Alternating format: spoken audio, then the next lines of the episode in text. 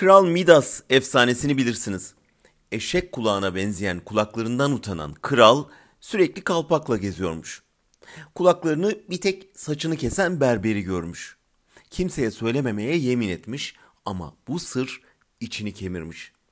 Sonunda bir kuyu başına gitmiş. Haberiniz var mı? Midas'ın kulakları eşek kulakları diye bağırıp içini dökmüş. Lakin kuyunun yanındaki sazlıklar rüzgarda salınarak Midas'ın sırrını her tarafa yaymışlar. Türkiye'de Wikipedia'nın kapatılması biraz bu öyküyü anımsatıyor. Kralın büyük sırrı Suriye'de terör örgütleriyle iş tutmasıydı.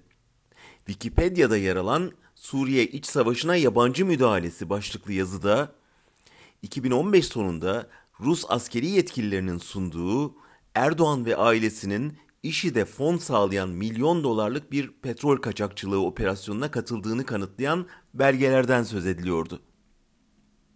Anlaşılacağı gibi bu makalede itham edilen Türkiye değil Erdoğan'dı. Devlet destekli terör başlıklı bir başka makalede ise birçok başka ülkeyle birlikte Türkiye örnek veriliyor. İktidarın El Nusra'ya, Ahrar Şam'a, İslami cepheye verdiği silah ve militan desteği anlatılıyordu. Elbette makalede hükümetin yumuşak karnı sayılan MİT tırlarındaki silahlara da değiniliyordu. Kılıçdaroğlu'nun dönemin başbakanı Ahmet Davutoğlu'na söylediği IŞİD'e destek verdiğinizi bütün dünya biliyor sözü de referanslar arasındaydı.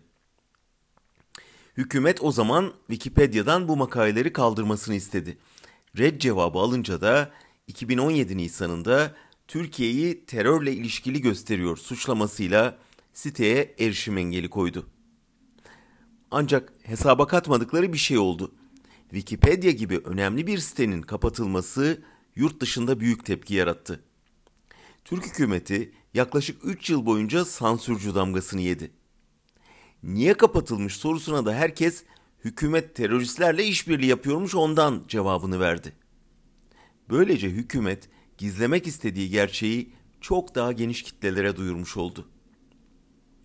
Dün Wikipedia Anayasa Mahkemesi kararıyla tekrar açıldı. Fakat o arada bizim kralın sırrını dünyada duymadık kimse kalmadı. Ne başarı ama.